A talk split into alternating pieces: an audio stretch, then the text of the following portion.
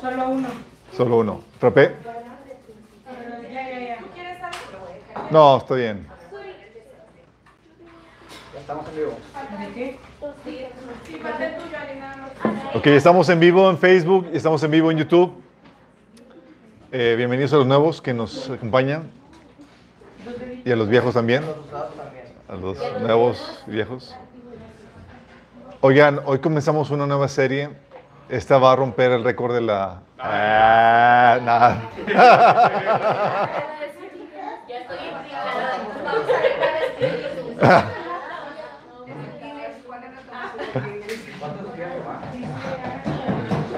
Oigan, no, hoy vamos a ver un- una temática que he estado teniendo en el corazón. A ver, chicos, shh, sosiegos.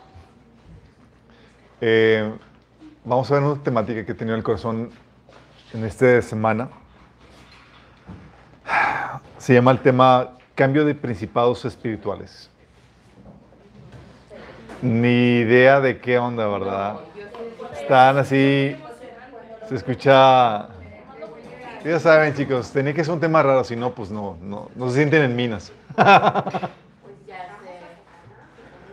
Ok, vamos a orar. Tenemos mucho que navegar y tengo poco tiempo. Oigan, por cierto, va a haber hamburguesas, chicos. ¿eh? A los que se apuntaron.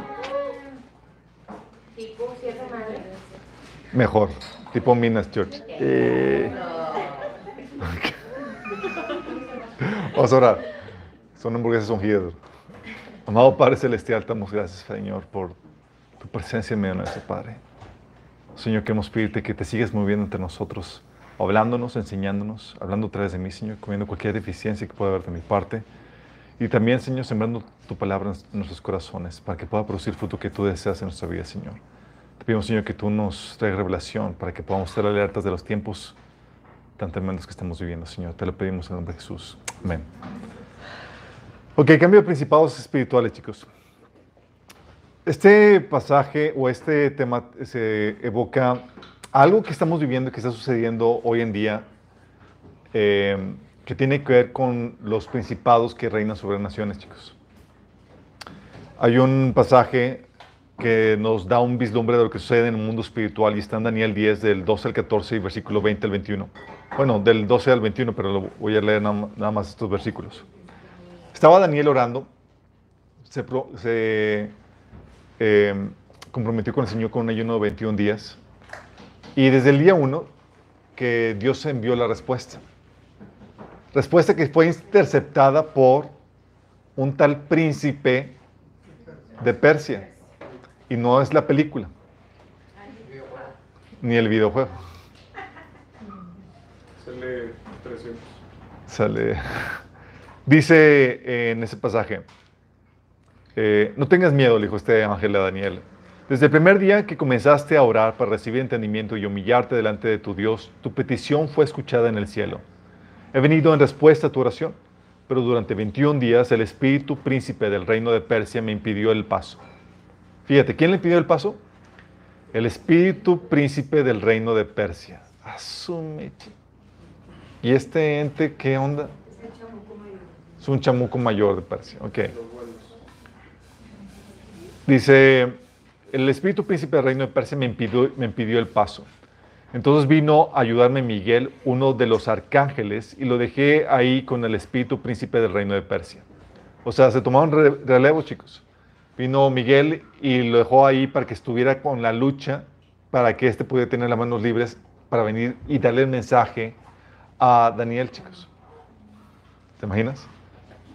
Si ahora estoy aquí para explicar lo que sucederá en el futuro a tu pueblo, porque esta visión se trata de un tiempo aún, de, de un tiempo aún por venir. Luego más adelante en el versículo 20 dice, pronto debo regresar a luchar contra el espíritu príncipe del reino de Persia. O sea, le da el mensaje y se regresa a la chamba. ¿Su chamba era qué?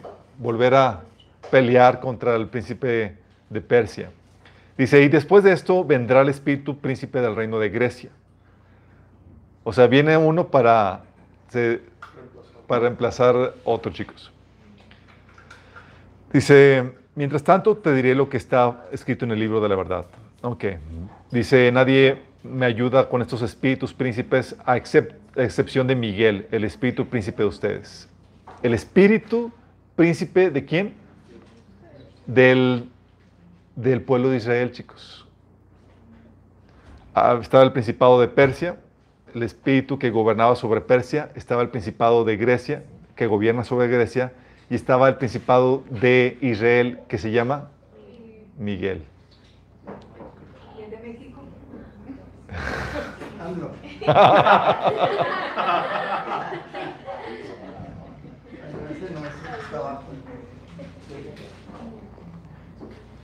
Y algo que vemos aquí, chicos, en este pasaje es que hay principados, gobernadores espirituales que controlan la cultura y el pensar de las sociedades enteras.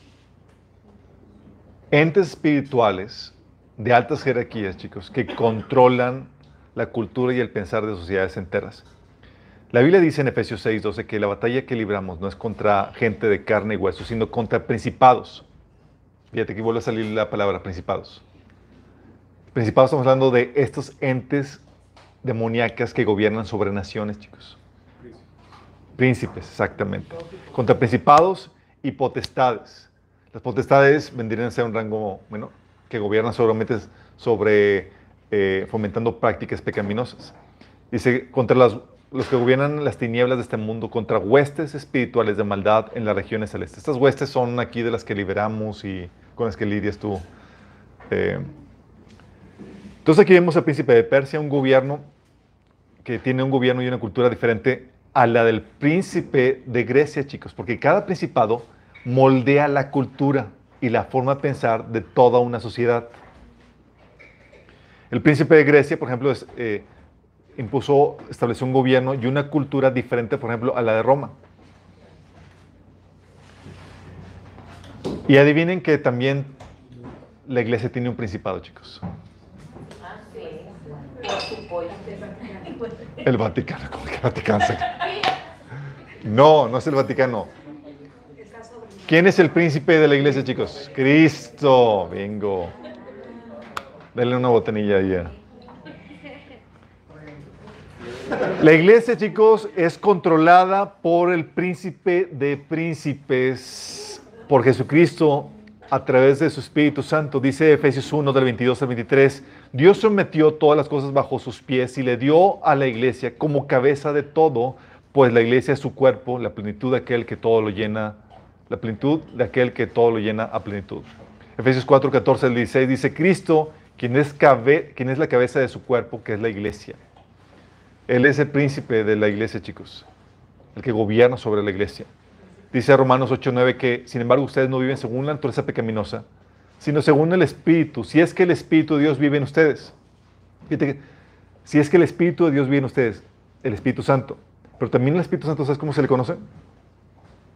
El Espíritu de Cristo. Dice, y si alguno no tiene el Espíritu de Cristo, no es de él. ¿Sí? Porque le dice también Efesios 4, del 4 al 6, hay un solo cuerpo y un solo espíritu, así como también fueron llamados a una sola esperanza, un solo Señor, una sola fe, un solo bautismo, un solo Dios y Padre de todos, que está sobre todos y por medio de todos y en todos. El espíritu que gobierna sobre la iglesia, chicos, es el Espíritu Santo o el Espíritu de Cristo. Sí, en representación de Cristo. Entonces tenemos que de- arriba de naciones o sobre grupos de sociedades, sobre naciones, hay príncipes espirituales que las gobiernan. Moldean su cultura y eh, dan forma a sus gobiernos, chicos. Reinan sobre naciones. Y estos principados, chicos, se han asignado, gobiernan sobre naciones y sobre sus territorios. Es decir, son territoriales. Dice Deuteronomio 32.8, cuando el Altísimo asignó territorios a las naciones, cuando dividió la raza humana y fijó los límites de los pueblos según el número de su corte celestial. Entonces asignó territorios a los pueblos y sobre esos territorios asignó a miembros de su corte celestial, estos principados. ¿Sí? Dice Hechos 17, 26, que de un solo hombre hizo todas las, todas las naciones para que habitaran toda la tierra y determinó los periodos de su historia y las fronteras de sus territorios. Entonces delimitó las fronteras de las naciones. ¿Y quién gobierna sobre las naciones? Estos principados, chicos. Estos principados son territoriales. Algunas personas me han comentado que son sensibles espiritualmente, que sienten el cambio espiritual cuando viajan. Llegan a una, eh, llegan al DF, por ejemplo, y sienten el cambio espiritual bien intenso, o viajan a otro país y sienten el cambio espiritual que se da. Y hay ambientes más pesados que otros de acuerdo a, a lo- los espíritus que están gobernando sobre esos lugares. Sería nada más, entonces, de, los de, los, de los principados este, positivos, sería nada más Miguel y Cristo. Nada más. Hay más, hay más. Ahorita vamos a ver qué onda con eso. Sí, hay más del lado eh, de nosotros también. Sí, ya. Eh, pero bueno, están detrás de, de- las naciones, chicos. Son territoriales, por eso cambia eh, el, ambiente espiritual. Tú sientes el cambio en la cultura, en, en la pecaminosidad de una sociedad que abunda, etcétera. Eh, hay gente que se siente más eh, perturbada en un lugar que, que otro, en, en cierta ciudad que otra, y es por este cambio espiritual de estas entidades espirituales, chicos. Lo interesante del caso, chicos, es que detrás del gobierno ejercen su control no solo a través de la influencia en la cultura, sino principalmente a través del gobierno, chicos. Quiero que entiendas muy bien esto porque te va a ayudar a entender mejor las escrituras. Ellos moldean no solo la cultura, sino al gobierno, determinando las leyes que emiten dichos gobiernos, así como sus políticas y sus conquistas. Daniel 10:20 dice que le dice este eh, le dice este ángel a, Daniel, debo regresar contra el espíritu, eh, contra el espíritu príncipe del reino de Persia y después de eso vendrá el espíritu príncipe del reino de Grecia. Sí sabes que el imperio de Grecia conquistó al de Persia, ¿verdad? Bueno, esa conquista en lo físico era un cambio de principados espiritual, chicos. ¿Sí? Y luego eso asunto es que dices, oye, ¿en dónde o sobre quién está influenciando este principado principalmente? Está influenciando sobre, está detrás del gobernante, chicos, de la autoridad, de la máxima autoridad de tal país o gobierno o, eh, sí, de, tal gobierno. Cuando la Biblia habla del rey, usualmente, cuando le da una palabra profética, por ejemplo, al rey, usualmente se refiere a ambos a la parte física manifestada en la persona y luego se trasciende la parte física y luego se va tras al, tras al espíritu que está detrás de esa persona, al principado, chicos. Tú lo vas a ver eso vez tras vez en la Biblia. ¿Sí me entendieron? O sea, Dios le empieza a hablar a la persona y luego cambio y luego me estoy dirigiendo al espíritu que está detrás de ti, controlándote. Por ejemplo, Ezequiel 28 del 2 al 14. El famoso pasaje donde habla de Satanás. Si sabes que no comienza dirigiéndose a Satanás. Dice, hijo de hombre, levanta endecha sobre el rey de Tiro y dile. Dice, dirígete al rey de Tiro. Así ha dicho Jehová el Señor, tú eras el sello de la perfección, lleno de sabiduría y acabado de hermosura. Momento, momento. A ver, aquí ya lo dice, en el Edén, en el huerto Dios estuviste, momento. Tiro no estuvo en el Edén.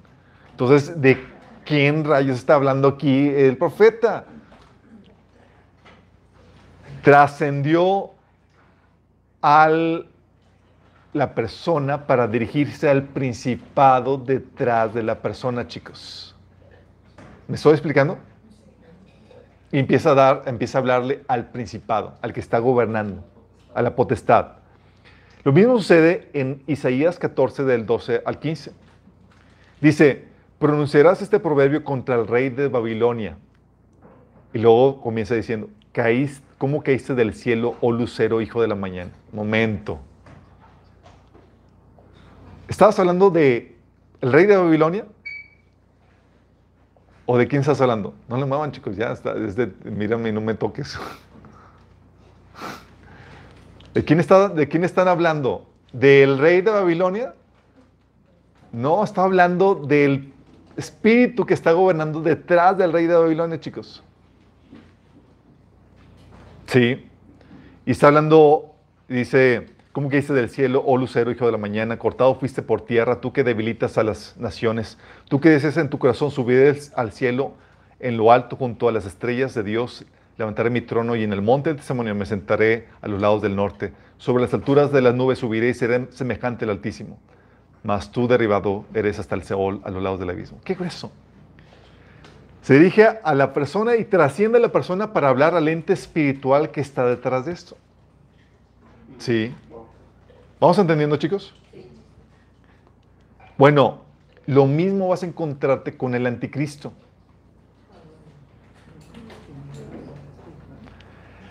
La Biblia dice, sabemos que cuando la Biblia dice en Apocalipsis, cuando habla acerca de la bestia, estamos, sabemos que se refiere a quién? Al anticristo. Pero luego empieza a dar descripciones de la bestia que no aplican a persona. Aplican al ente espiritual que está detrás de la persona. Dice Apocalipsis 17, 18. La bestia que has visto es la que antes era, pero ya no es, y está a punto de subir del abismo. Ah, caray. ¿Qué persona sube del abismo, chicos? Dice, pero va rumbo a destrucción. Los habitantes de la tierra, cuyos nombres desde la creación del mundo no han sido escritos en el libro de la vida, se asombrarán al ver la bestia, porque antes era, pero ya no es, y sin embargo reaparecerá. Tómala. Aquí está hablando de una bestia, chicos, que sale del abismo. Dice Apocalipsis 11:7. Ahora bien, cuando hayan terminado de dar su, testimonio, los dos testigos que mencionan en Apocalipsis, la bestia que sube del abismo le hará la guerra y los vencerá y los matará, chicos. Dices, ¿cómo? ¿Por qué habla de este bestia que sube del abismo? Está hablando del ente espiritual que está detrás de la persona que ejecuta esta, eh, la, muerte de estos dos testigos, chicos. ¿Vamos entendiendo? Entonces vas a encontrarte que la Biblia se refiere a la persona y luego intercala al espíritu y a la persona. Porque están trabajando en equipo como si fueran un sistema. De hecho, también cuando la Biblia habla de Satanás, del dragón en, el, Apocalipsis, dice que se refiere a Satanás y luego también puedes ver que se estaba refiriendo a la manifestación física del gobierno del anticristo. Dice en Apocalipsis 12:4, cuando la mujer estaba a punto de dar a luz, el dragón se plantó delante de ella para devorar a su hijo tan pronto como naciera. El dragón, la Biblia dice que es la serpiente antigua que se llama el diablo Satanás, en el versículo 9. Pero en el versículo 17 menciona que el dragón se enfurece contra la mujer y se fue a hacer guerra contra el resto de los descendientes, los cuales obedecen los mandamientos de Dios y se mantienen fieles a los testimonios de Jesús. Pero no es el dragón haciéndolo directamente, chicos, sino lo hace a través de qué? Del gobierno que está detrás, que, que se manifiesta físicamente en la tierra, chicos. Entonces aquí está hablando del dragón, sí, espiritualmente, pero también con una referencia al sistema de gobierno del anticristo. ¿Vamos entendiendo, chicos? Entonces, detrás de cada, de la máxima, del máximo gobernante en un gobierno, chicos, hay principados, chicos. Y la Biblia entonces intercala, cuando se dirige, da una palabra, se intercala la palabra que va con el rey o con el gobernante versus el, eh, y se intercala con el, con el espíritu que está detrás de, de la persona. Bueno, el espíritu de Cristo, chicos, con los arcángeles bajo su mando también están envueltos en esta lucha. No es una lucha solamente entre el príncipe de Persia, el príncipe de Gersia. Eh, no, Jesús también está involucrado. Tú ves en Daniel 10, 13 que Miguel es uno de los arcángeles, chicos. Dice, durante 21 días el espíritu príncipe del reino de Persia me impidió el paso. Entonces vino a ayudarme Miguel, uno de los arcángeles, y lo dejé, ahí con el espíritu príncipe del reino de Persia. O sea, este era de los buenos, Miguel, chicos. Y no es para que lo invoques, ni le pongas una veladora, ni nada por el estilo. ¿Sale? A los ángeles no se les invoca, chicos. Pero tú, tú ves también otro príncipe, chicos. En Josué 5 del 13 al 15. Estaba este Josué por comenzar la, la conquista y de repente ve que se le aparece a lo lejos un varón imponente con la espada, la espada desenvainada. ¿Quién creen que era, chicos? Jesucristo en persona, antes de ser encarnado. Dice en ese pasaje, cierto día Josué, que acampaba cerca de Jericó, levantó la vista, vio un hombre de pie frente a él, espada en mano. José se le acercó y le preguntó, ¿es usted de los nuestros o del enemigo? De ninguno. Ah, está- ¿Por qué no era de ellos? Porque Dios no toma partido, Él es el partido, chicos. Tú tienes que definir si estás con Él o en contra de Él. Sí, Él es el bando, exactamente. Él no es como que, ah, estoy contigo, no, no. Tú tienes que definirte en base a mí. ¿Sale? Dice, de ninguno. Está bien. Respondió, me presento ante ti como comandante del ejército del Señor. Entonces José se postró, rostro en tierra y le preguntó, ¿qué órdenes trae usted, mi Señor, para este siervo suyo? El comandante del ejército del Señor le contestó, quítate las sandalias de los pies porque el lugar, al que, eh, lugar que pisas es sagrado. Y José obedeció, igual que Moisés. Él es el ángel de Jehová, chicos, el cual misteriosamente desaparece a partir del Nuevo Testamento. ¿Por qué misteriosamente? Porque es Jesús. Detrás de Josué, chicos, que era la máxima autoridad de Israel, ¿quién es, ¿qué espíritu estaba detrás de él, chicos? Estaba el comandante del ejército del Señor, chicos, Jesús mismo. ¿Vamos entendiendo? ¿Vamos viendo, chicos? Jesús, antes de su encarnación, estaba involucrado en esta guerra espiritual, al igual que con los otros arcángeles, chicos. ¿Sí? Entonces estaba, sabemos que Miguel es uno de los arcángeles que están sobre el pueblo de Israel, pero también era Jesús antes de ser encarnado, chicos. Qué heavy. Y al parecer, chicos, hay guerras por poder entre los principados. Están en continua lucha, chicos. Pelean entre ellos los malos. Pelean entre ellos, entre los malos y aún con los buenos, para obtener mayor poder, para controlar, para eh, obtener un, un control, eh, para controlar el uno sobre el otro, chicos. Exactamente igual que los políticos. Y exact- bueno, es una manifestación del que sucede en el mundo espiritual. Sí. Pelean, chicos, por territorio. El caso de los imperios. Daniel 10 del eh, 20, lo que hemos eh, platicado, dice, debo regresar a luchar contra el espíritu príncipe del reino de Persia y después de eso vendrá el espíritu príncipe del reino de Grecia.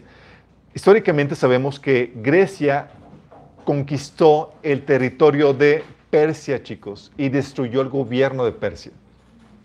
¿Sí? El principado de, de Grecia derrotó al principado de Grecia, chicos. Y al parecer en la lucha estaba involucrado también estos ángeles que estaban peleando también. ¿Sí? Tú también ves esta lucha por territorio, chicos, en el caso de la conquista de la tierra prometida.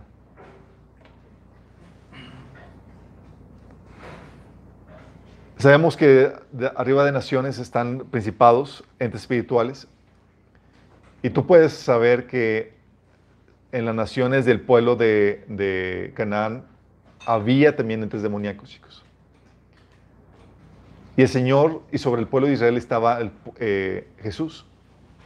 Y fíjate lo que dice Éxodo 23, del 20 al 25. Dice el Señor, date cuenta, Israel, que yo envío mi ángel delante de ti para que te proteja en el camino y te lleve al lugar que te que te he preparado. Préstale atención y obedécelo.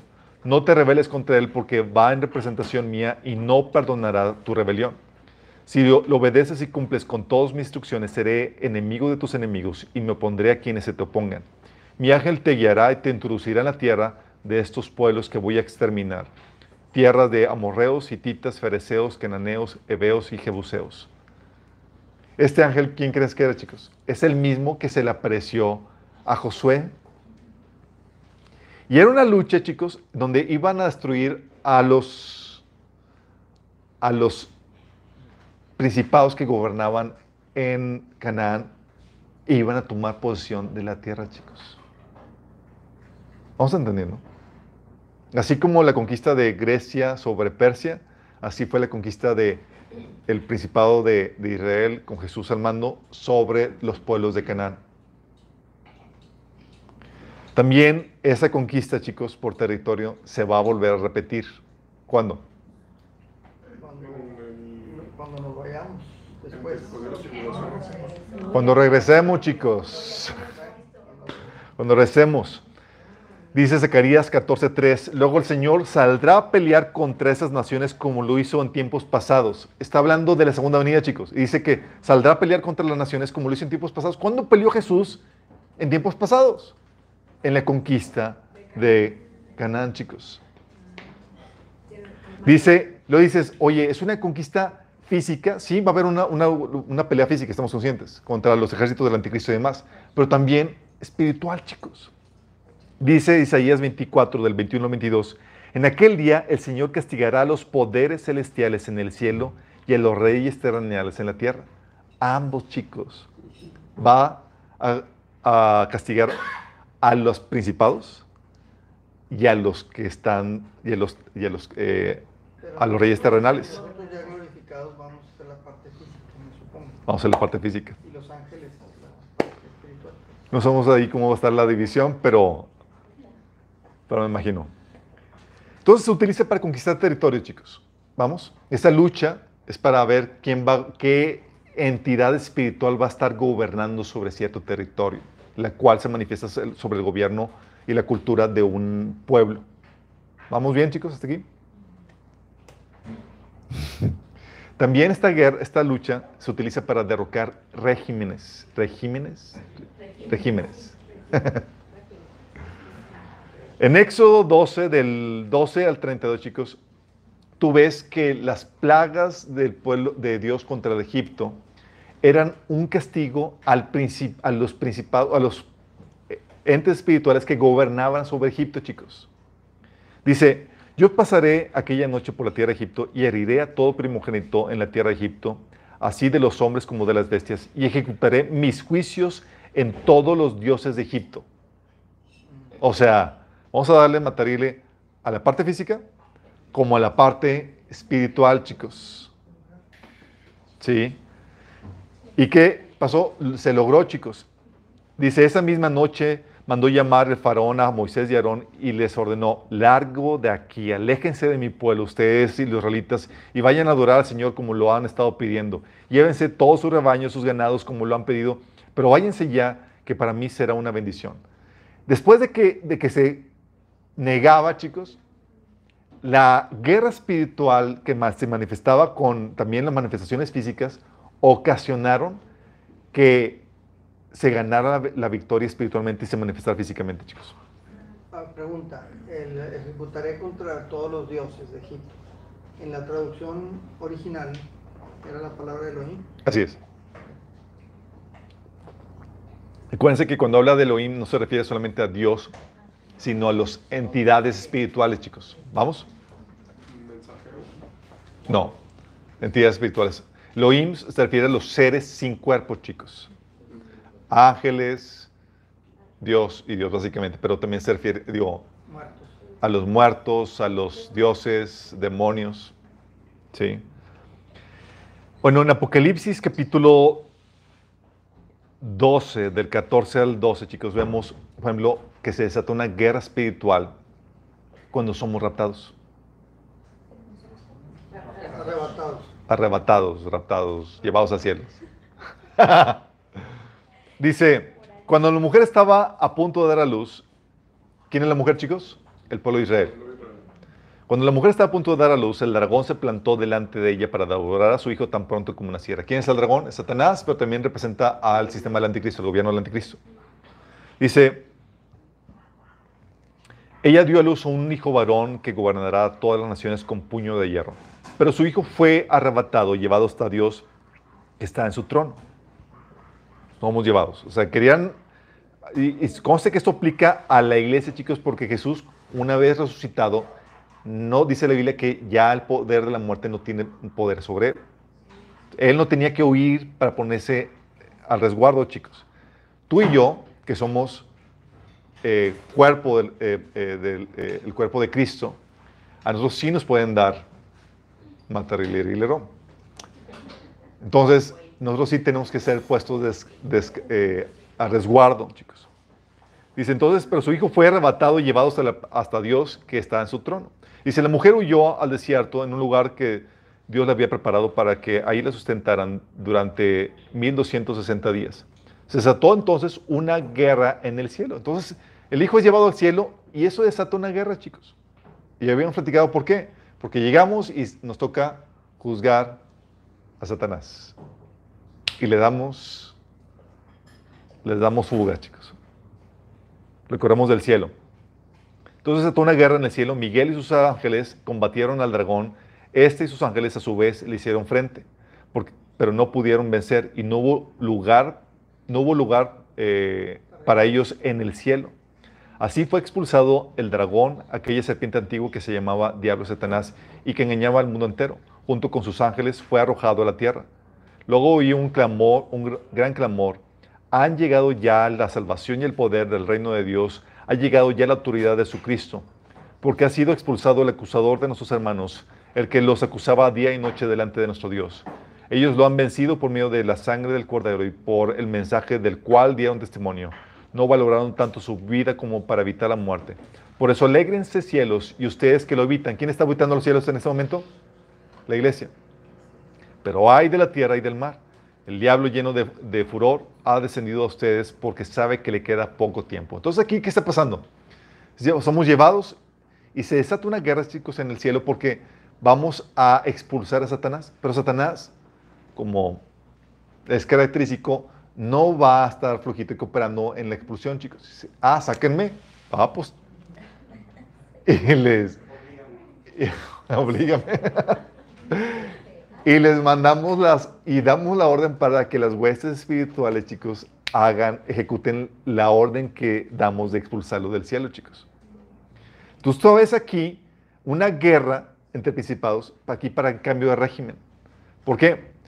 Porque de ser Satanás parte del gobierno de Dios, la parte que estaba antagónica al ser humano, nosotros venimos a reemplazar ese gobierno y a instaurar el gobierno de Cristo en ese lugar, en lugar de Satanás y sus huestes. ¿Vamos? También, entonces no solamente es por territorio, para derrocar un régimen, sino también para controlar gente, chicos. Controlar gente. Hay una guerra para controlar la gente, chicos. Y esta guerra, Satanás tiene control sobre la gente. Y llega el Señor y dice, es tiempo de tomar a la gente de vuelta y reclamarla para mí. Y envía un emisario, chicos. En- envió varios, pero hay un llamado particular en Pablo que dice en Hechos 26, del 17 al 18, dice, yo te rescaté de tu propia gente y de los gentiles, y te envío a los gentiles para que les abra los ojos a fin de que pasen de la oscuridad a la luz, del poder de Satanás al de Dios. Entonces recibirá, recibirán el perdón de Dios, el perdón de sus pecados, y se les dará un lugar entre el pueblo de Dios, el cual es apartado por la fe en mí. Fíjate lo que está pasando. Básicamente está declarando la guerra al enemigo. Diciendo, ¿sabes qué? Vamos a ir y vamos a rescatar a todos ellos cautivos por, por parte del enemigo. Va a ser una guerra por el dominio de la gente. Sí. Satanás quiere también, está en esta guerra queriendo controlar, controlar al mayor número de personas para llevarlas a perdición, al infierno, chicos. Y el Señor también quiere conquistar a las personas, controlarlas para poderlas llevarlas a salvación, que pasen del reino de, las- de la oscuridad a la luz y de la autoridad de Satanás a la de Dios. ¿Vamos comprendiendo, chicos? Por eso dice la Biblia que nuestra, nuestra guerra no es contra carne y sangre. No peleamos contra seres humanos. Seres humanos son el botín, chicos. Es lo que buscamos rescatar. Nuestra guerra es contra las entes espirituales que están controlando a esos seres humanos. Porque dice 2 Corintios 4:4 que el príncipe de este mundo ha cegado el corazón de esta gente. ¿Vamos bien, chicos? El problema es que no quieren ser respetados. No quieren ser rescatados porque están cegados. Y es ahí donde tenemos que hacer la guerra espiritual. Entonces hay guerras de poder entre los principados, pero hay que aclarar que la guerra, la lucha que hay entre las entidades, entes demoníacas no son para destruirse mutuamente, chicos. La Biblia dice en Mateo 12, del 25 al 28, que si Satanás expulsa a Satanás, está dividido contra sí mismo. ¿Cómo puede entonces mantener su en su reino? No es para destruirse, chicos. La guerra que hay entre las entes de- eh, demoníacas son solo para, no son, no son para su destrucción, sino para ver quién domina sobre otro. Las luchas que tienen entre ellos no son para destrucción, sino para ver quién está por encima de los demás. Jueguen a las luchitas entre ellos, divirtiéndose mientras que usan a los humanos como sus peones.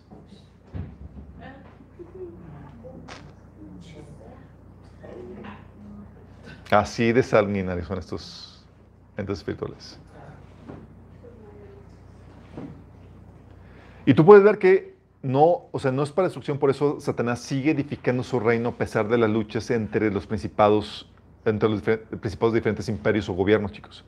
Por eso, en la visión de Daniel, tú ves la estatua que tuvo Daniel y tú ves un solo, una sola estatua que se iba edificando entre los diferentes imperios. No era como venía un imperio y destruía el otro, sino que se iba edificando hasta formar una gran estatua. ¿Vamos entendiendo, chicos? Sí. Es todo un sistema, todo, todo un organismo que es los gobiernos de Satanás en la tierra. Lo interesante del caso, chicos, es que hay principados que están encarcelados. ¿Sí sabes que hay una cárcel para demonios? Hay varios niveles de La cárcel, ¿cuál es la cárcel que se utiliza para los demonios, chicos? El centro. El abismo sin fondo. El abismo sin fondo, chicos, es la cárcel de demonios. Judas 1.6 dice, y le recuerdo de los ángeles que no se mantuvieron dentro de los límites de autoridad que Dios los puso sin, que Dios les puso, sino que se abandona- abandonaron el lugar eh, al que pertenecían. Dios los ha mantenido firmemente encadenados en prisiones de oscuridad en espera del gran día del juicio. Hay entidades espirituales demoníacas que están encadenadas en prisiones de oscuridad, chicos. Esas prisiones de oscuridad son, es una referencia al abismo sin fondo. ¿Te acuerdas cuando Jesús se presentó para liberar a endemoniados? Los, demonia- los demonios le suplicaban a Jesús, en Lucas 8:31, le suplicaban que no los enviaran al abismo sin fondo.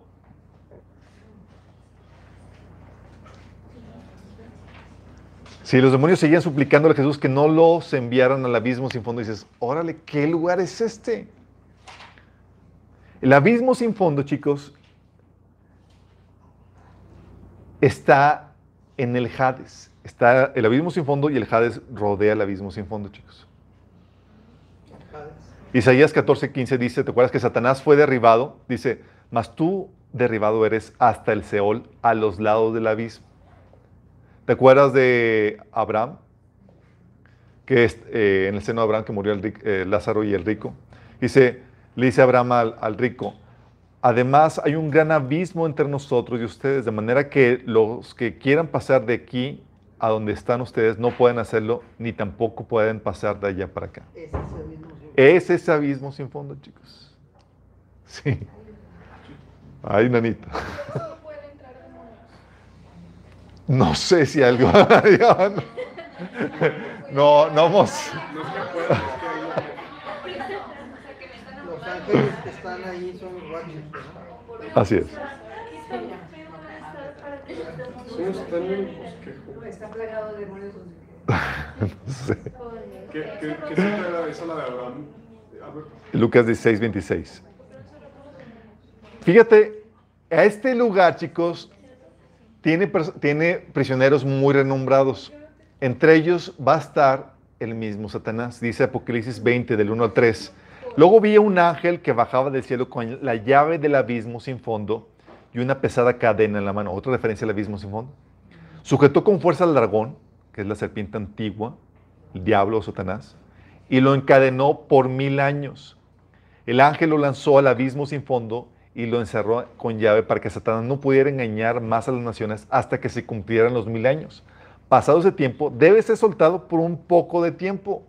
O sea, hay presionan a los demonios que deben de estar fuera de la jugada y luego los liberan.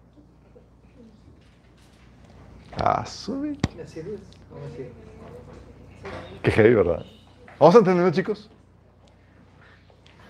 O sea, guarda sus piezas de ajedrez Dios mientras no lo usa. Está heavy. Entonces, Satanás y sus huestes, dice la Biblia en Isaías 14, 15, que el Hades se convirtió en el cuartel de Satanás, chicos. Desde ahí opera del infierno, chicos. Pero hay una sección del Hades, o sea, del infierno, que es donde se aprisionan a los principados, a los entes espirituales demoníacos. ¿Están todos aprisionados? No. Solamente los que Dios ha determinado para que se desarrollen la actividad espiritual que Él eh, quiere permitir en la, en la tierra. Pueden ser liberados, chicos, como vimos con Satanás, que iba a ser presionado por mil años y luego tiene que, tenía que ser eh, liberado eh, por un poco de tiempo. Dice, um, cuando se cumplan los mil años, Satanás será liberado de su prisión. ¿De dónde, chicos? Del abismo sin fondo. Saldrá para engañar a las naciones llamadas Gog y Magog y por todos los extremos de la tierra. Los reunirá a todos para la batalla, un poderoso ejército tan incalculable como la arena de la orilla del mar. Y vuelve a suceder lo mismo, chicos.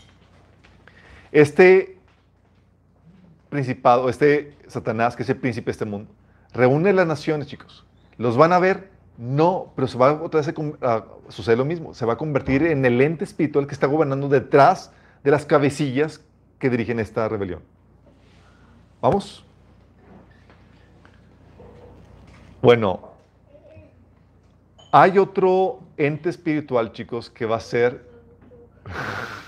Es que pre- pregunta, pregunta. Venga. Ahorita Satanás está en este cuartel en el que observan todos los, los ángeles, ¿no? Están operando desde el Hades, está Satanás liberando, está trabajando con libertad, chicos. Tiene, de hecho, a, eh, audiencia al trono de Dios y Ah, no sé por qué. eso lo agarran otra vez de la audiencia y lo están... no, solo lo Cuando somos llevados al, al- al cielo, lo expulsamos del cielo para que ya no tenga parte ahí y va a estar operando en la tierra. Al- cuando vengamos con Cristo a destruir las naciones, vamos, eh, Satanás va a ser encarcelado por mil años en el abismo sin fondo para luego ser liberado hacia el final de los mil años que va a dirigir la última rebelión.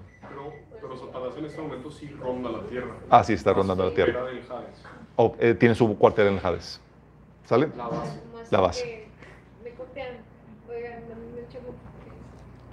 Satanás sigue, está operando. Ok. Bueno, además de Satanás, chicos, que es liberado, hay otro, hay otro principado que es liberado, que, que la, Biblia menciona que va a ser liberado. Bueno, hay otros casos de, donde se liberan demonios de- del abismo, chicos. Apocalipsis 9, del 1 al 11, vamos a leerlo. Entonces el quinto ángel tocó su trompeta, vio una estrella que había caído del, del cielo a la tierra. Y a la estrella se le dio la llave del pozo del abismo sin fondo. Ok, cuando la Biblia habla de estrellas, chicos, tú ves en Apocalipsis capítulo 1 que las estrellas son ángeles.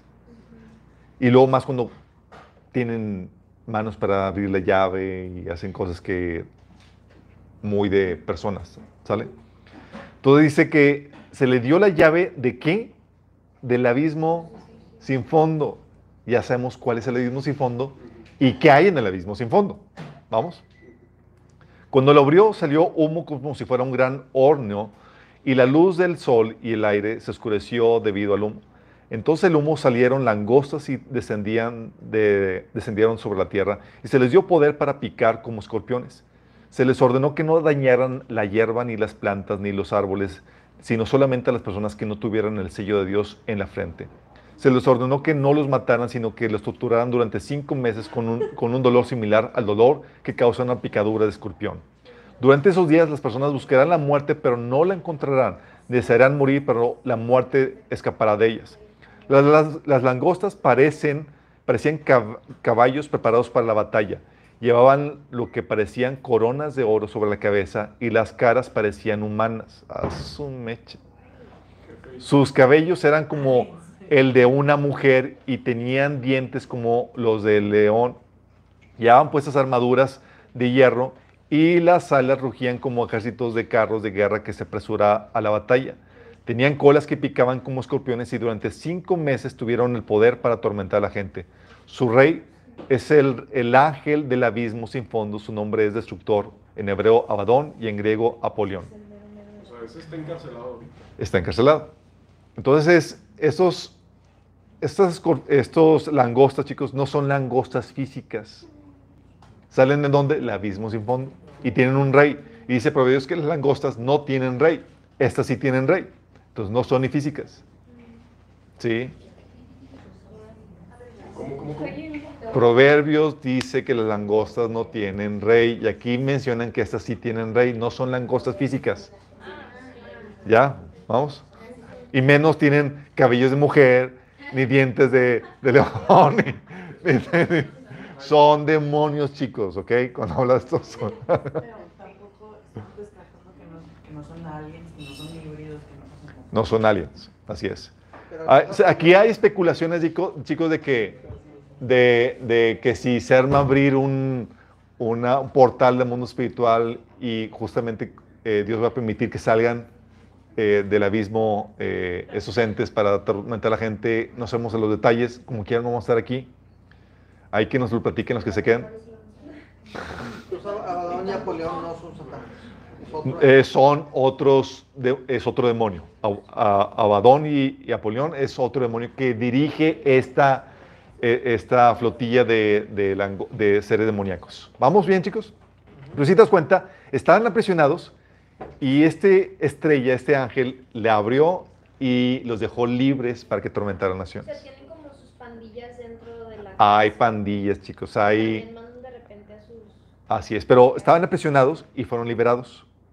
¿sí? No son de los ángeles que estaban operando con libertad desde el Hades. ¿Vamos? Bueno, hay otro que va a ser liberado, chicos.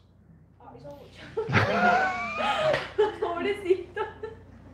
No vas a estar aquí, no te preocupes. Con todo lo que se queda. Apocalipsis 17, del 8 al 18, habla de esto, chicos. Dice, empieza a hablar de la bestia. Dice, la bestia que has visto es la que antes era, pero ya no es, y está a punto de subir del abismo. Oh, oh, oh, oh, oh, oh. Ok. Si dice que está por salir del abismo, ¿qué es, chicos? Es un ente espiritual. ¿Sí? Y lo dice que antes era. Entonces, ¿qué pasó con él? Fue aprisionado en el abismo. Así como Satanás por una temporada. Para ser liberado hacia el tiempo final, chicos. ¿Vamos entendiendo? Ok. Entonces, antes era, ya no es porque estaba en el abismo. Dice, y está a punto de subir del abismo, chicos.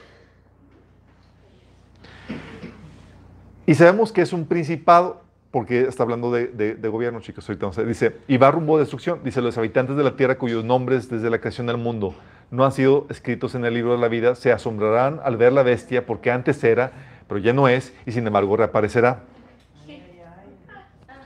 Esta bestia que antes era, ya no es, y va a reaparecer, chicos, está hablando de un imperio que existió hace tiempo, porque acuérdate que estos entes gobernaban sobre territorios y naciones.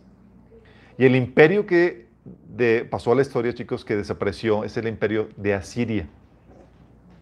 Por eso también al anticristo se le conoce como el asirio. Ah. Sí, estaba, son, eran, son, ¿qué? Siete imperios.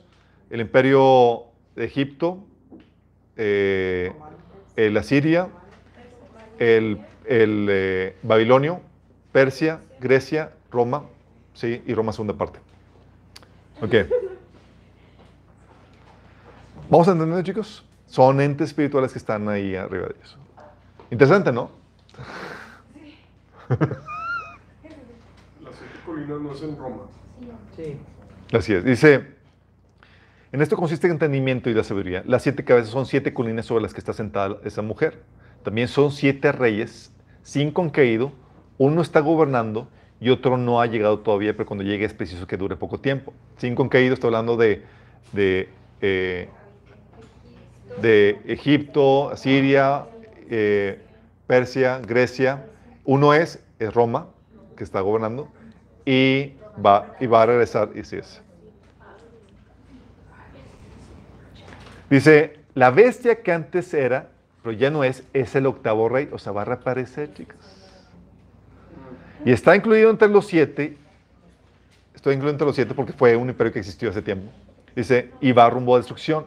Los diez cuernos que has visto son diez reyes que todavía no han comenzado a reinar, pero que por una hora recibirán autoridad sobre como reyes junto con la bestia.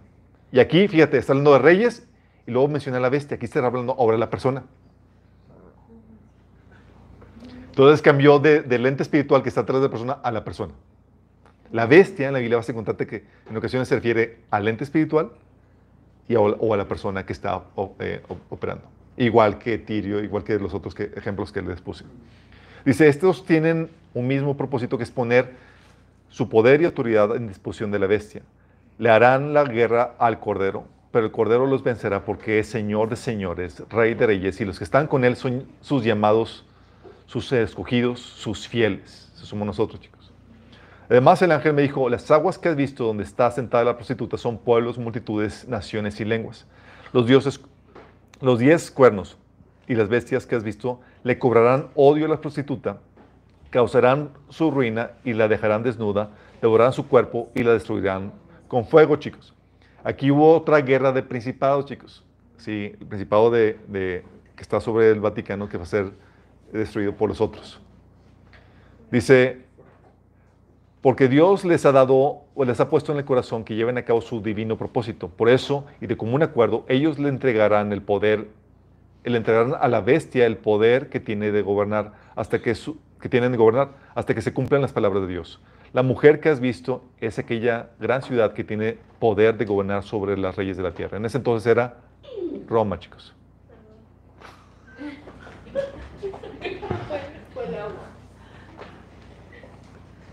Esta bestia, chicos, te lo, te lo vuelve a enfatizar en el Apocalipsis capítulo 11, que dice, ahora bien, cuando haya terminado de dar su testimonio los dos testigos, la bestia que sube del abismo les hará la guerra, los vencerá y los matará. Pero fíjate bien esto, no es el ente espiritual nada más por sí, es el ente espiritual con su representante físico en la tierra, que es el mismo anticristo. ¿Vamos? Pero vencerá a sus propios. va a vencer a dos testigos que van a estar predicando el Evangelio. ¿Vamos bien, chicos? Entonces, en ocasiones se refiere al, al ente espiritual y a la persona. Veces se, se intercala.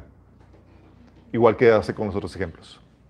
Este espíritu, esta bestia que sale del abismo, chicos, es el que va a darle el poder al anticristo, chicos, y el que va a estar detrás del anticristo, impulsándolo. Sí. Es un ente espiritual del cual no nosotros nunca hemos conocido, no sabemos qué onda, sí, pero va a estar bien intenso. Pero es diferente a Satanás entonces. Es diferente a Satanás, pero son de los mismos. Y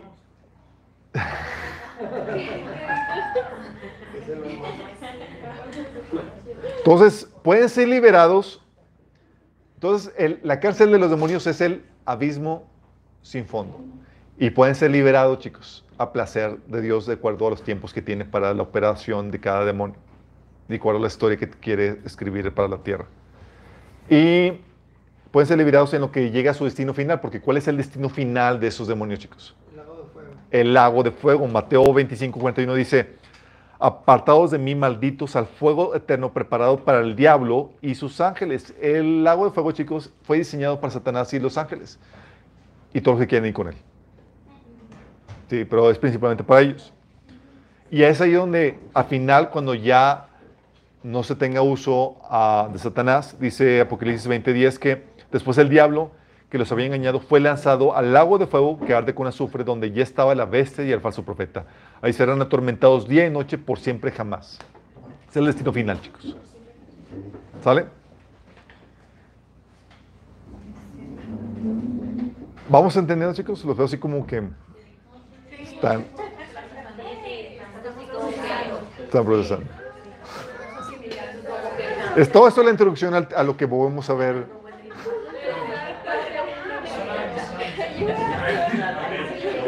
Creo que, necesitamos un coffee break. Bueno, chicos, las batallas por lo mismo, chicos, siempre se libran en dos lados, chicos, en el mundo espiritual y en el mundo físico. Siempre se pelean en dos partes. Por eso ves que la batalla contra Egipto por parte del pueblo de Israel cuando mandó las plagas eran, eh, era contra los dioses de Egipto y se manifestó, se manifestó físicamente. La- las batallas dirigidas por el comandante del ejército de Jehová, por Jesús, en Canaán, estaba operando espiritualmente y se manifestaron físicamente, chicos. Las batallas entre los diferentes principados, el de Grecia contra el de Persia, el de, el de Roma contra Grecia y demás, también son guerras espirituales que se manifiestan en lo físico. Por eso la Biblia dice, chicos, en Mateo 18, 18, les aseguro que todo lo que ustedes aten en la tierra quedará atado en el cielo y todo lo que desaten en la tierra quedará desatado en el cielo. Cuando habla de desatar, está hablando de lo que se permite, de lo que toleras. Cuando, at- eh, cuando está de desatar, cuando habla de, atar, está hablando de lo que prohíbes, lo que no toleras. Entonces está hablando de cómo está interrelacionado el mundo físico con el mundo espiritual, chicos. Cómo lo que tú haces aquí, el operar aquí, va a estar afectando al mundo espiritual y viceversa. Está interrelazado. ¿Vamos a entenderlo, chicos?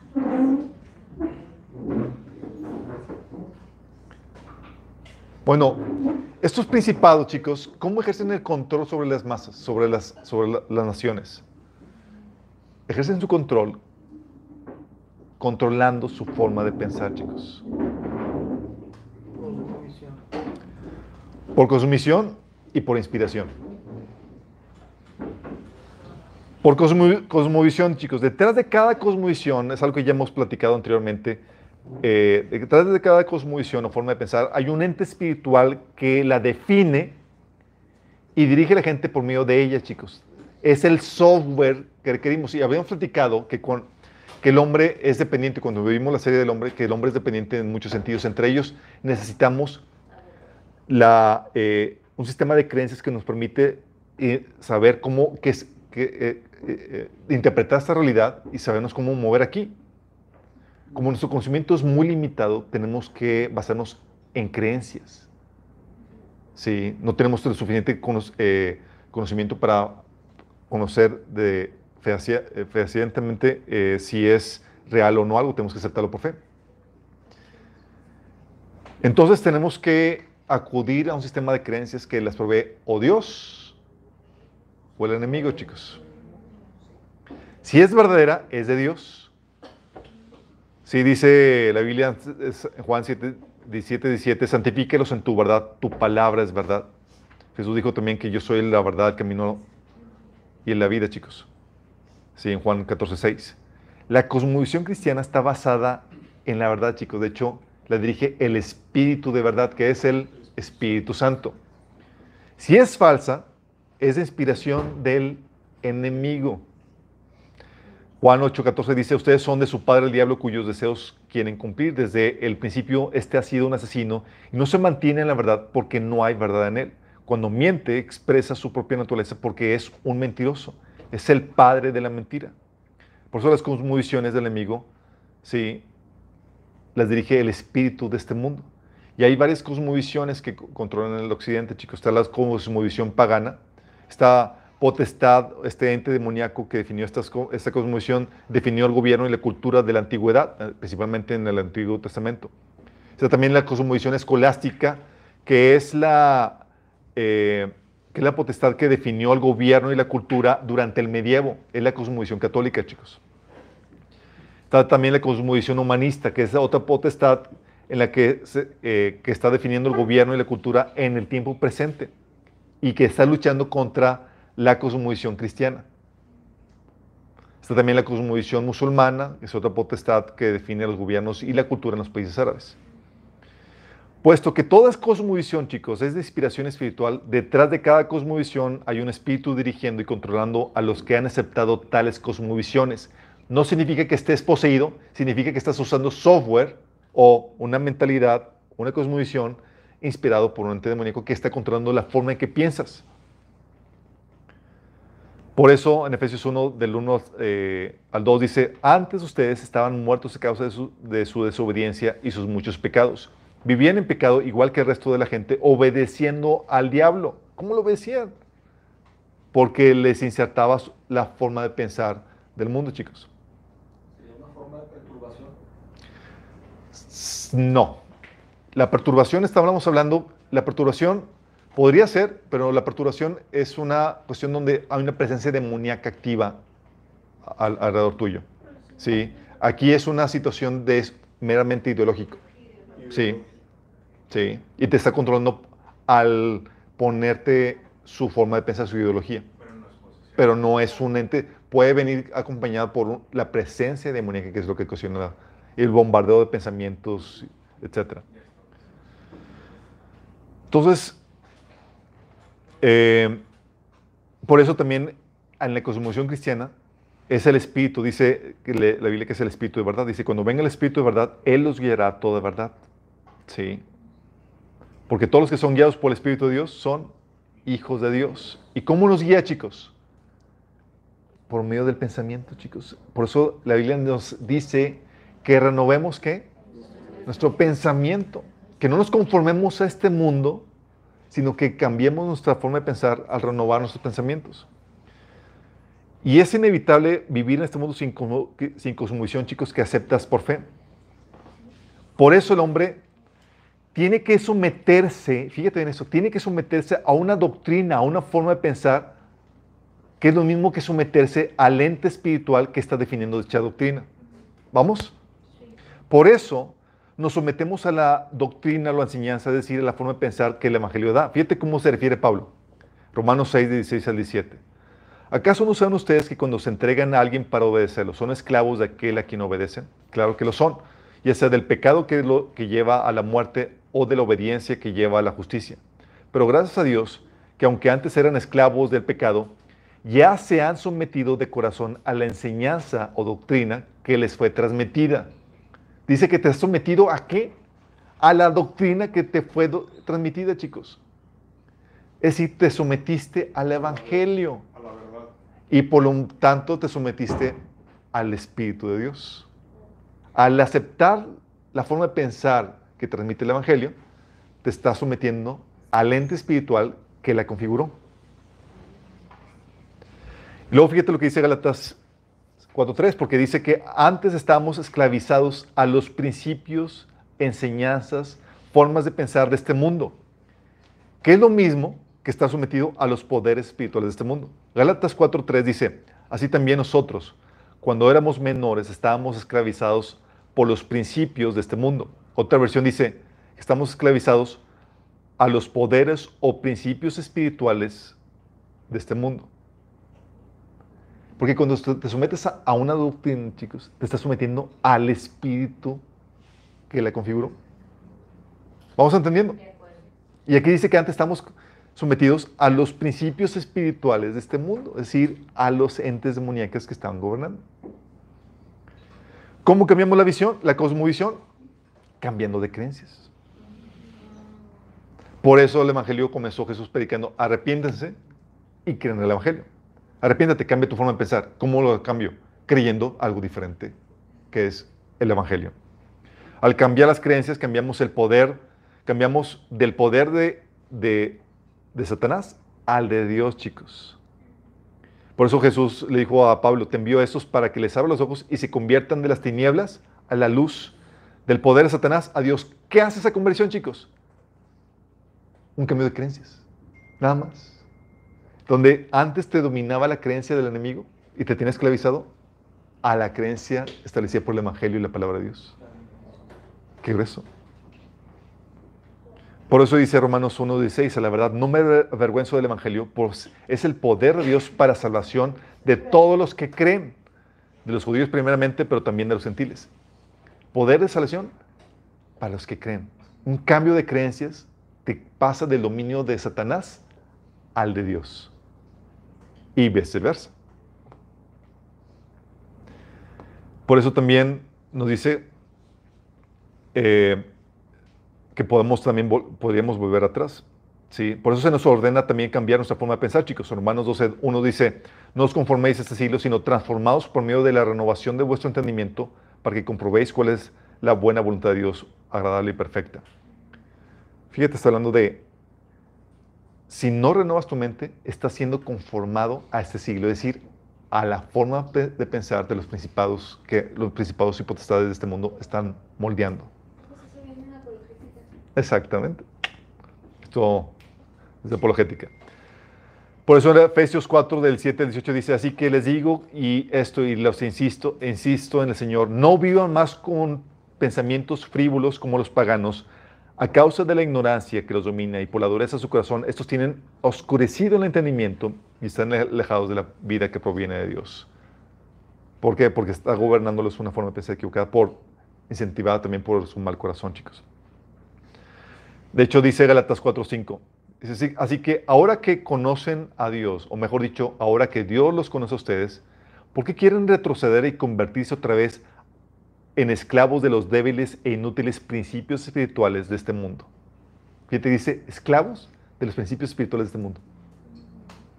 ¿Por qué, chicos? Porque si te moldeas a la forma de pensar de este mundo, eres esclavo del ente espiritual que la ha configurado. Porque el enemigo controla al cristiano en la medida que todavía piense como el mundo, chicos. Es la reprensión que Pablo le da a la iglesia de Corintios en 1 Corintios 3, del 1 al 4. Que todavía piensan como el mundo y como piensan como el mundo, actúan como la gente del mundo. Por eso se te reprende, chicos. En Colosenses 2, del 20 al 23. Si con Cristo ustedes ya han muerto a los principios de este mundo, ¿por qué como si todavía pertenecieran al mundo se someten a, a preceptos tales como no toques con tus manos, no pruebes, no toques? Estos preceptos basados en reglas y enseñanzas humanas se refieren a cosas que van a desaparecer con el uso. Tienen sin duda apariencia de sabiduría, pero en su afectada piedad, falsa humedad y severo trato del cuerpo, pero nada sirven frente a los apetitos de la naturaleza pecaminosa. Debido, debemos por eso estar en guardia para no tragarnos teorías, enseñanzas o conceptos que vienen desde la perspectiva del mundo, chicos. Colosenses 2.8 dice, no permitan que nadie los atrape con filosofías huecas o disparates elocuentes que nacen del pensamiento humano y de los poderes espirituales de este mundo y no de Cristo. Filosofías que nacen de los poderes espirituales de este mundo. Esos poderes, chicos, llegan a esclavizarte. Vienen a quitarte la libertad que Dios te da. Por eso dice eh, Pablo a Timoteo que en los últimos tiempos eh, escucharán doctrinas de demonios y van a prohibir que comas alimentos otorgados por Dios o que te prohíbas casar. O sea, van a limitar tus libertades porque quieren esclavizarte. Sí. Entonces, te controla por cosmovisión, chicos, y también te controla por inspiración. Por cosmovisión es porque tienes una forma de pensar mundana. Y si eres cristiano, una forma de pensar que aún no ha sido renovada adaptarse o a conformarse completamente a la palabra de Dios. ¿Vamos? Pero también el enemigo te controla por inspiración. Tú puedes tener la cosmovisión cristiana que te está gobernando, pero de repente se te ocurrió una idea inspirada por el enemigo. ¿Como quién? No digas tú, como yo. como David, chicos. O Pedro. ¿Te acuerdas? 1 Corintios, digo, 1 Crónicas 21.1 dice, Satanás conspiró contra Israel e indujo a David a hacer un censo del pueblo. La mentalidad, la cosmovisión que controlaba David, chicos, era una bíblica. Pero tuvo una ocurrencia inspirada por el enemigo. Sí. Lo mismo pasó con Pedro. Pedro ya se había aceptado a Jesús como el Mesías y de repente se le ocurre una inspiración, una idea que venía del enemigo. Entonces Pedro, tomándolo parte a Jesús, comenzó a reconvenirle diciendo, Señor, ten compasión de ti, vamos a una pity party. Te lo organizo. En medio de dice, en ninguna manera eso te contesta. Pero él volviendo, volviéndose dijo, Pedro, quítate delante de mí, Satanás, me eres tropiezo porque no pones la mirada en las cosas de Dios, sino en la de los hombres. ¿Quién está detrás de este pensamiento? Satanás mismo, chicos. Entonces puede venir por inspiración. La inspiración puede ser por perturbación espiritual, o sea, en el ambiente, o por posesión, chicos. Lucas 22, del 13 al 4. Entonces Satanás entró en Judas, uno de los doce, al que llamaba Iscariote, y este fue a los jefes de los sacerdotes, a los capitanes del templo, para tratar con ellos cómo les entregaría Jesús. Por posición es más efectivo para que la gente pueda hacer cosas terribles, chicos. Cuando dices, oye, ¿por qué hizo tal salvajismo y tal cosa? Es seguramente por posición. Sí. Por eso, chicos, la importancia de renovar nuestra mente y administrar nuestros pensamientos. Porque si tú no renuevas tu mente y administras tus pensamientos, ¿qué entidad espiritual va a estar operando, gobernando sobre ti? La del mundo, chicos. El espíritu solamente va a ser efectivo en tu vida para controlarte en rebelión contra los, príncipes de este mundo en la medida en que tú renueves tu mente y administres tus pensamientos. ¿Por qué crees? El mundo continuamente te está tratando de adoctrinar.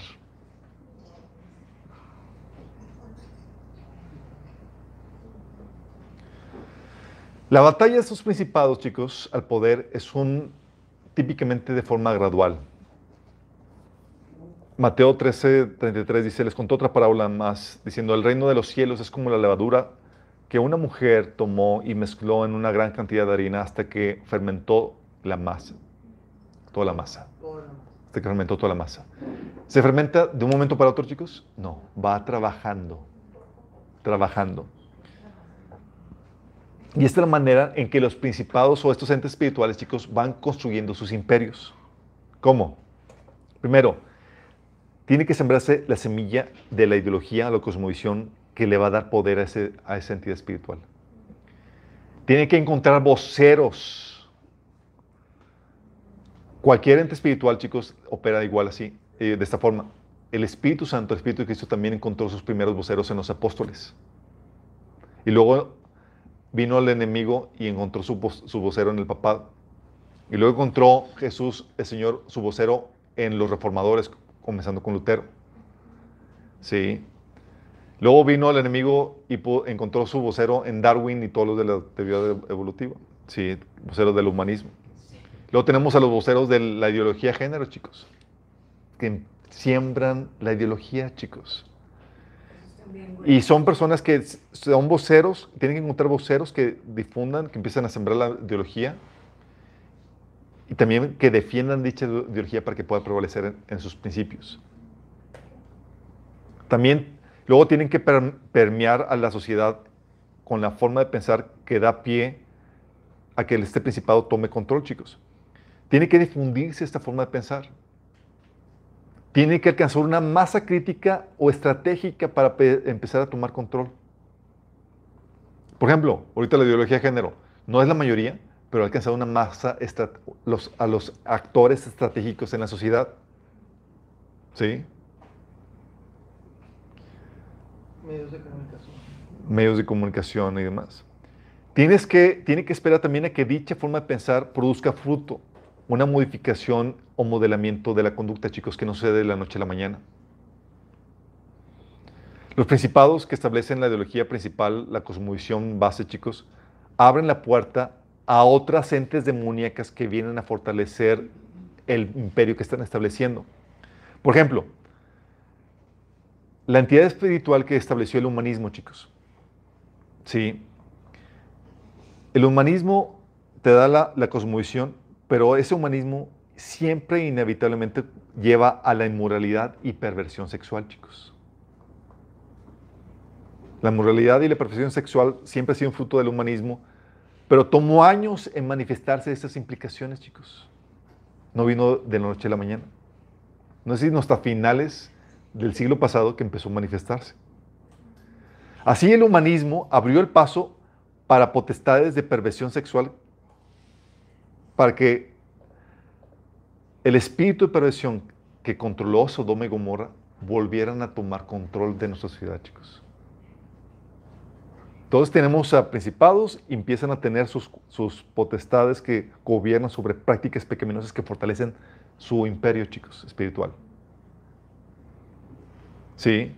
Como lo hacen al, momento de producir tal comportamiento, estas, estas entidades demoníacas obtienen mayor base legal sobre la sociedad. Base legal espiritual. Por ejemplo, otro caso, el comunismo y el socialismo, chicos, también es siempre fruto del humanismo. Pero no se manifiesta sino hasta tiempo después de, eh, de, eh, trabajada la dicha cosmovisión. Así que el humanismo abrió el paso al espíritu del comunismo ateísta que ha destruido más vidas que cualquier otro régimen en la sociedad. Pero fue el humanismo el que abrió el paso para eso. Entonces tiene que esperar que dicha forma de pensar produzca fruto, una modificación en el comportamiento de la gente. Y luego tiene que tomar el poder político, chicos, para dictar leyes.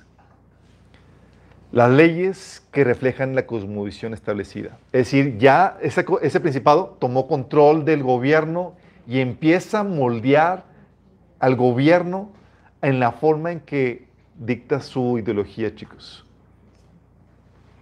Leyes que restringen o prohíben las cosmovisiones alternas, porque él se quiere poner por encima, imponer sobre cualquier otra. Entonces, ¿qué hace? Típicamente, el gobierno elimina las cosmovisiones alternas. En Estados Unidos empezó, lo empezamos a ver cuando el gobierno prohibió la lectura de la Biblia en las escuelas, por ejemplo. Fue un principado que logramos quitar este pie que tenía el cristianismo aquí. ¿sí? Tú lees, por eso también, eh, que Roma, por ejemplo, durante el tiempo de la iglesia primitiva, prohibía el cristianismo. Sí. El catolicismo durante el medievo prohibía también el cristianismo, porque son excluyentes. Aún hoy, chicos, el humanismo en la era actual es an- antitolerante, chicos, de la cosmovisión cristiana. No nos toleran. ¿Nos tachan de qué? Los, y, y nos tachan así, nos tachan de homofóbicos, discurso de odio, bla, bla, bla, bla, bla, bla. ¿Sí? La toma de poder político, chicos, puede ser por medio de procesos electorales o por medio de conquista o de guerra, ¿sí? Pero eh, inevitablemente el principado toma control del gobierno. Y tiene que llevar dicha sociedad, gobierno, a que se consolide para que pueda extenderse, extender su influencia. Por ejemplo, ahorita China, de ser una nada, el Principado de China se fortaleció y ahorita, chicos, su poder sobrepasa al de Estados Unidos. Cuando el Principado que gobernaba a Estados Unidos, que era uno cristiano, era uno de los nueve, extendió su influencia cristiana a diestra y a siniestra de- en, en el mundo, chicos. Por eso, chicos, las guerras se pelean en diferentes frentes. Y pongan atención, ¿Cuál era el principado de Estados Unidos? no sabemos su nombre. ¿Lo sabemos? No. Se pelea con la guerra ideológica, persuadiendo a la gente. Y eso se da en las escuelas, en las iglesias y principalmente en la industria del entretenimiento. ¿Por qué crees que Disney y Netflix y otros están bombardeando a la gente a pesar de que tengan pérdidas económicas? Porque están invirtiendo a la persuasión ideológica, al adoctrinamiento, que es clave para poder instaurar un nuevo principado sobre la sociedad o fortalecer el que está empezando a prevalecer. Sí, por eso dice la Biblia en 2 Corintios 10 del 13 al 5, porque aunque vivimos en el mundo, no libramos batallas como las hace el mundo. Las armas con que luchamos no son del mundo, sino que tienen el poder divino para de- derribar fortalezas. Destruimos argumentos y toda altivez que se levanta contra el conocimiento de Dios y llevamos todo, llevamos cautivo todo pensamiento para que se someta a Cristo. Otra versión dice, usamos las armas poderosas de Dios, no las del mundo, para derribar las fortalezas del razonamiento humano y para destruir argumentos falsos. Es una guerra ideológica, chicos.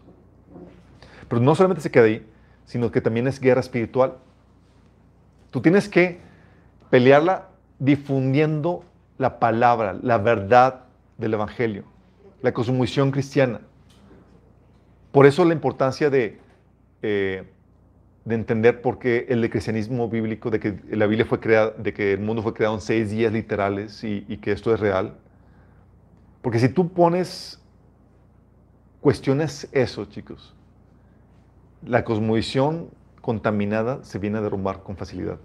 Porque ella no puede explicar el pecado. Dice, no, es que venimos evolucionados demás, y yo soy cristiano evolucionista.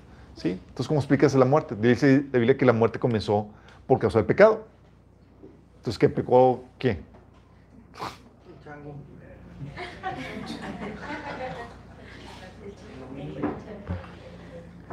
Por eso el enemigo busca contaminar cosmovisión. Que es un paso para llevarte a una transición a que aceptes su cosmovisión. Pero también es una guerra espiritual que se libra con la oración, chicos, para librarlos de la influencia espiritual.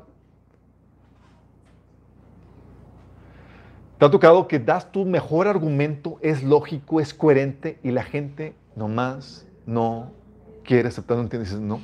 Dices, o sea, mi argumento era impecable. Hasta yo me persuadí. me volví a convertir. Me volví a convertir.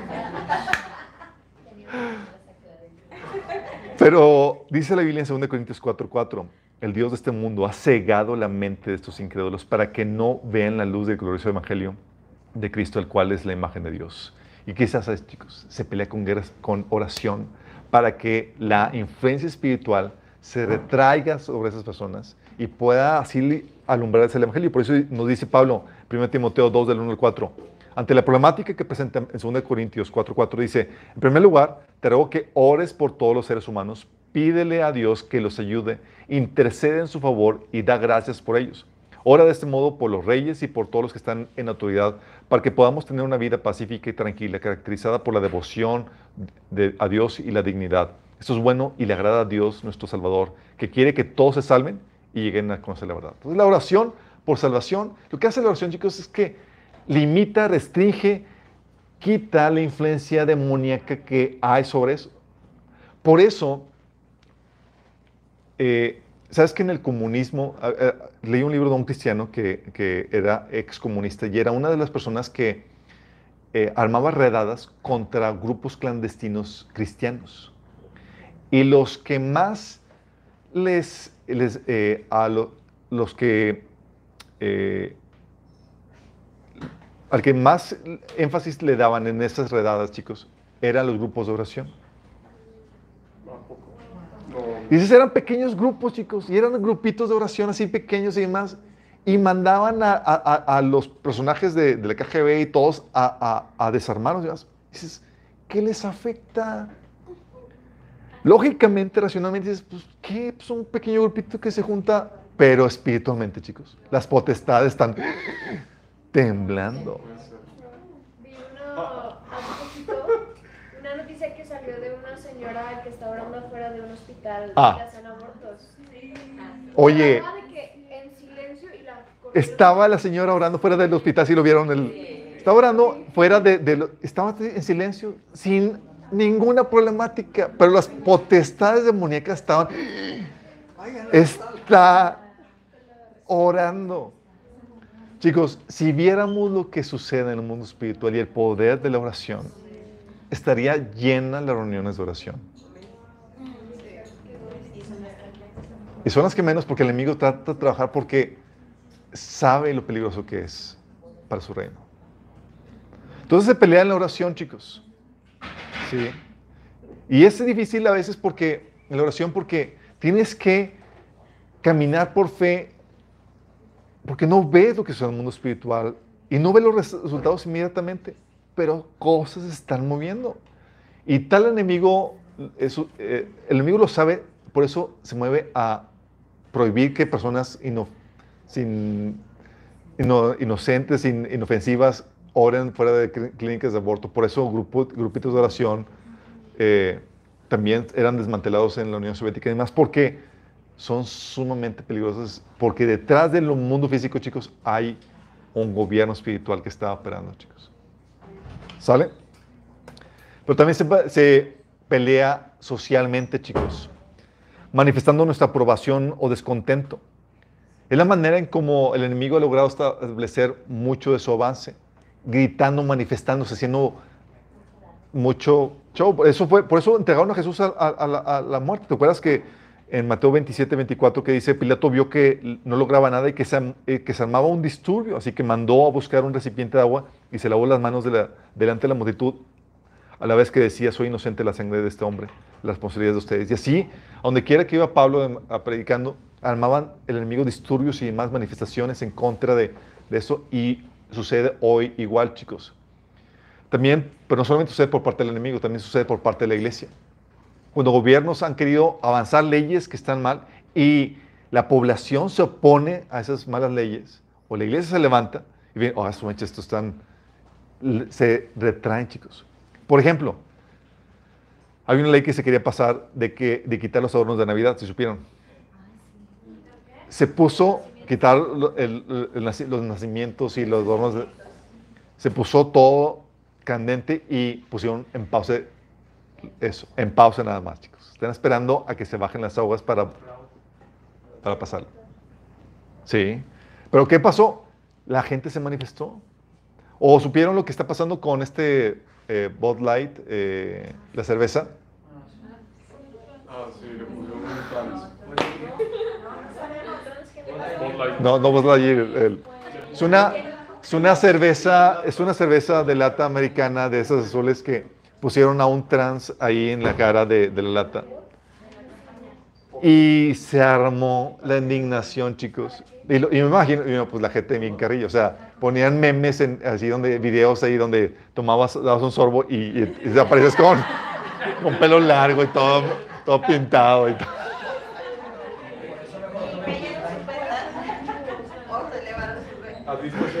No, no, no. Perdieron en una semana 7 billones en- de mer- de- de- en el mercado. Y luego las cervezas no se está... ¿Por qué? Porque el la gente estaba indignada, ya no podía, ya no soportaba el, el- el que te... Así es. También sucedió aquí en San Pedro, chicos. En San Pedro, en el día, había en el Festival del Día Niño que planeaban hacer, querían hacer un, un show de drag queen para niños. Se terminó cancelando, ¿por qué? Por la indignación de la gente, porque la guerra en esa se manifiesta también de forma social, chicos, mostrando nuestra aprobación o descontento. Por eso también, el, oye, salirse a manifestarse, eh, firmar cartas de, de- eh, las firmas de, para, para- de protesta y demás, o incluso ir o no ir al cine, comprar o no comprar qué cosas, ¿sí? cancelar o no darles cuentas. Eso ayuda a poner presión en contra de los principados que quieren avanzar a estos chicos y que se manifiestan, físicamente. Pero también se pelea la guerra políticamente cambiando leyes dirigiendo el aparato, y dirigiendo el aparato gubern- gubernamental. Um, esto es lo que sucedió, por ejemplo, con este Saulo, chicos. Si saben que en Israel los sacerdotes dirigían no solamente la función del templo, pero también de gobierno. Ellos, co- ellos combinaban ambos. Y Saulo dice que, respirando amenazas de muerte contra los discípulos del Señor, se presentó al sumo sacerdote y le pidió cartas de extradición para la sinagoga de Damasco. Tenía la intención de encontrar y llevar presos a Jerusalén a todos los que pertenecen al camino, de forma, eh, fueran hombres o mujeres. Entonces, aquí están utilizando el aparato gubernamental para poder limitar, coartar el operar del cristianismo, chicos. Bueno, todo esto para terminar con esto, chicos.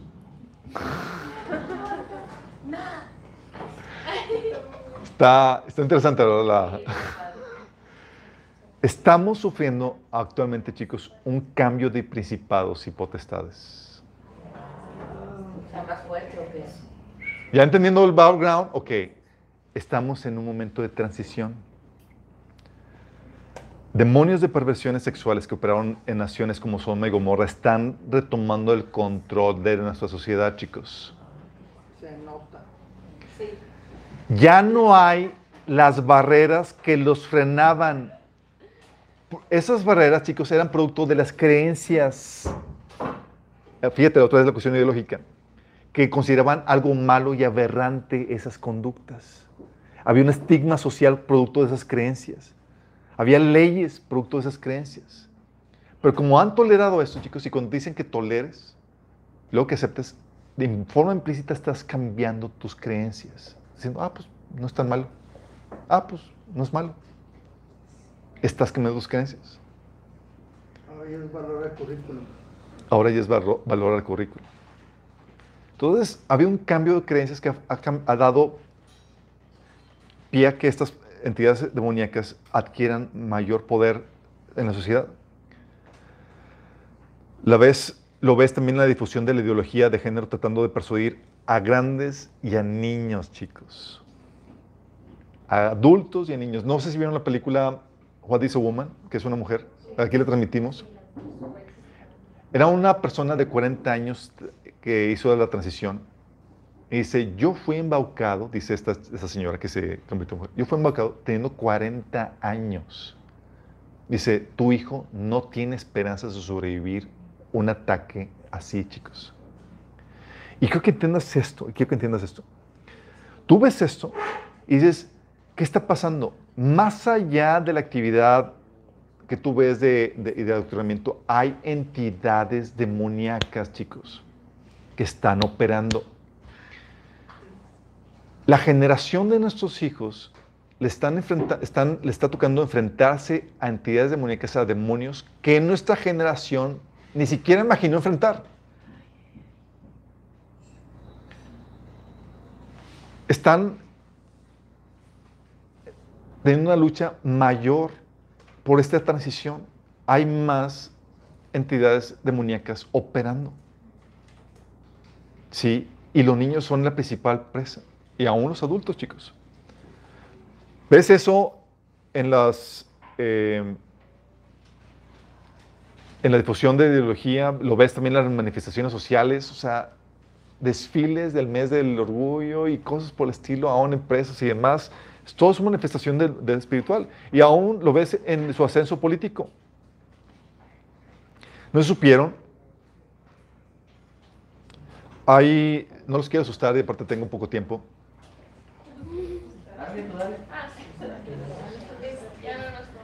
Hay una...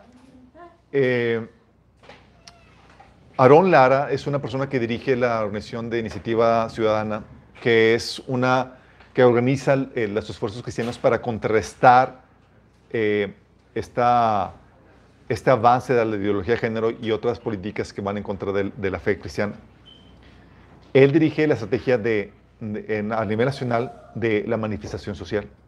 Y por toda la manifestación social que se ha logrado hacer por medio de de esta asociación, se han parado o se han delimitado cosas que querían pasarse en el gobierno.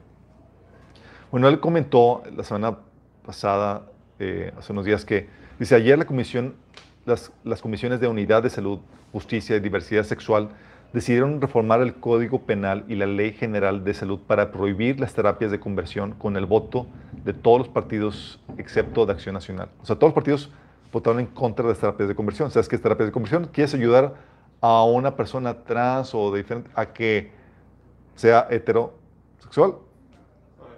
Bye. O sea, lo que, no se lo que nos dejó un tanto sorprendidos fue que el PRI ahora ostenta, que ahora se ostenta como un partido pro LGTB. Ya no es Morena solamente, ahora también es el PRI. Y dice, lo cual es ridículo y vergonzoso. Ahora falta presentarlo ante el Pleno esta iniciativa, así que aseguraremos la batalla para evitar que se penalice a padres, porque si tú también quieres persuadir a tu hijo a que encauzarlo por, por el camino heterosexual, te podrían penalizar. Dice, para evitar que se penalice a padres de familia, profe- profesores de salud y ministros de culto. Luego me termina diciendo, estamos en lo más oscuro de la noche. Y hace unos días publicó, amados, ayer vimos el avallazamiento de la ideología de género que se ha entronizado en el Congreso Federal. ¿Qué está sucediendo aquí, chicos?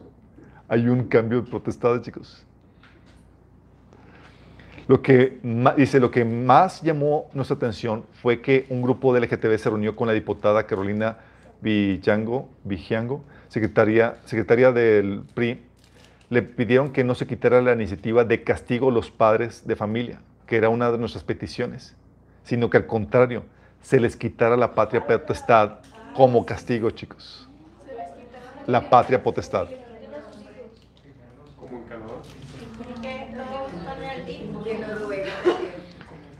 El PRI, o sea, los padres que, que, que- oye, un niño que, que este, se, se, se identifique y tú quieres encauzarlo como padre de castigo, te podrían quitar la patria potestad. Dice, el PRI publicó un manifiesto con el título Lo logramos. Y colocaron una bandera LGTB diciéndose representantes de ese grupo, lo que envía un lamentable mensaje que le da la espalda a la sociedad y explica por qué la sociedad le ha dado la espalda al PRI. El proceso ahora es que lo suban a discusión a pleno, lo que podría ocurrir mañana mismo o la semana entrante, y con los votos de Morena, sus aliados y el PRI, sería una votación, arrolla- una votación arrolladora. Sin embargo, estamos tratando de que no se suba en este periodo, sino hasta septiembre, por lo que les rogamos que nos mantengan en oración mexicanos al grito de la vida. ¿Estás entendiendo, chicos? Dices, ¿qué está pasando? Y esto es solamente uno de muchas cosas que están sucediendo, chicos. O sea, esto ya. Es un cambio de principados, chicos, de potestades. Y estamos perdiendo la batalla.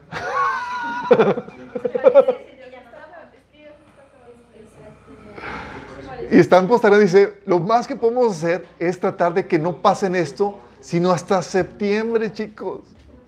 Yo diría,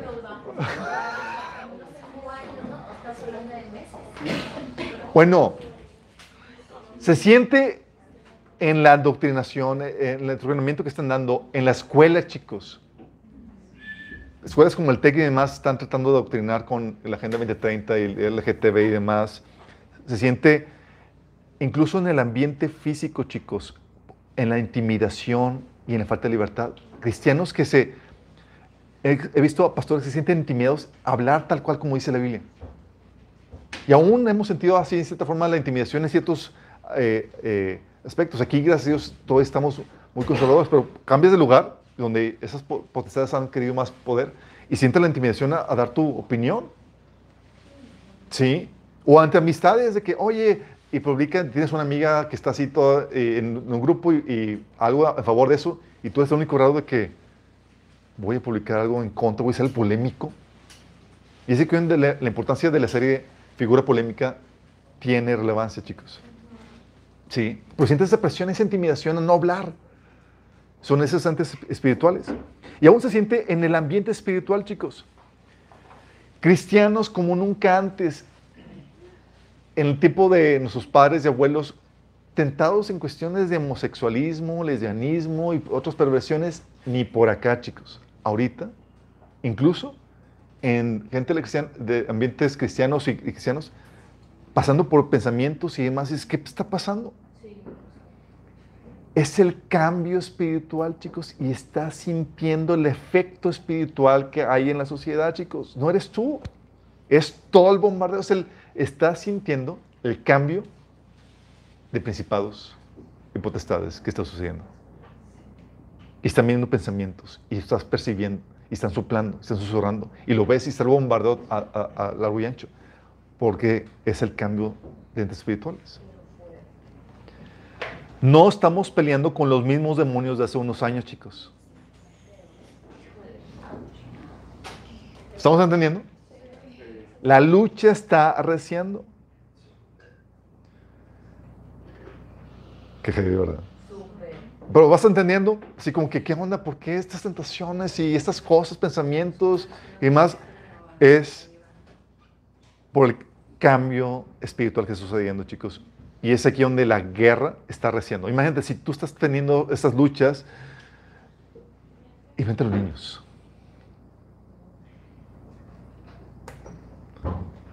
También vemos este cambio de principados en, el cambio eh, con la caída y ascenso de países, chicos.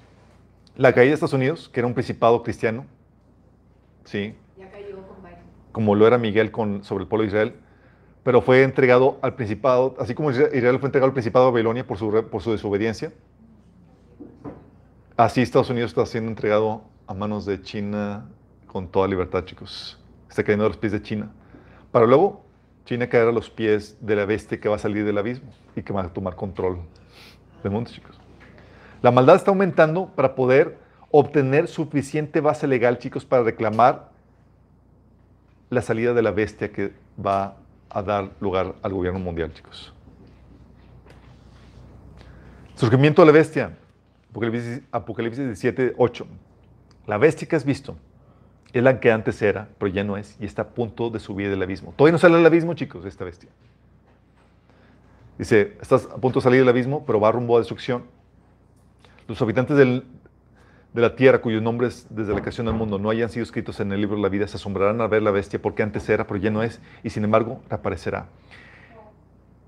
Ese principado, chicos, todavía no sale, pero están preparando su camino para sacarlo del abismo. Pablo habla de esto mismo, de este, este asunto, pero de forma diferente. En 2 Tesalonicenses 2, del 3 al 8, cuando dice, no se dejen engañar por lo que dicen, pues aquel día no vendrá hasta que haya una gran rebelión contra Dios y se dé a conocer el hombre de anarquía, aquel que trae destrucción. Se exalta a sí mismo, se pondrá a todo lo que la, gente llame Dios y a cada objeto de culto. Incluso se sentará en el templo de Dios y afirmará que Él mismo es Dios. ¿Quién es este, chicos? El anticristo. Pero sabemos que detrás del anticristo hay un ente espiritual, que es el que va a subir de la vida. Dice, ¿no se acuerdan de que, de que les mencioné todo esto cuando estuve con ustedes? Y ustedes saben qué es lo que lo detiene, porque solo puede darse a conocer cuando, cuando llegue su momento. O sea, no se puede manifestar, chicos. No se puede dar a conocer porque todavía no sale del abismo, está siendo retenido hasta que llegue el tiempo, chicos. Dice, pues esa anarquía ya está en marcha en forma secreta y permanecerá secreta hasta que el que la detiene se quite en medio. Entonces el hombre de anarquía será dado a conocer, pero el Señor Jesús lo matará con el soplo de su boca y lo destruirá con el esplendor de su venida. Entonces está trabajando ya en forma secreta, está preparando el camino para la venida de esta entidad espiritual que va a salir del abismo, chicos. Y están acumulando base legal para sacarlo. Sí. Cuando el Señor lo deje salir, se va a manifestar y va a impulsar la carrera del anticristo y este gobierno mundial. Por eso, chicos, el gran reseteo y el derrumbe de los demás principados se está trabajando en eso. ¿Se han escuchado el gran reseteo? De la agenda global del Foro Económico Mundial. Lo que quieren hacer, chicos, están trabajando para la destrucción, para que todos los principados puedan rendirse a los pies de esta entidad que va a establecer un gobierno mundial. Sí.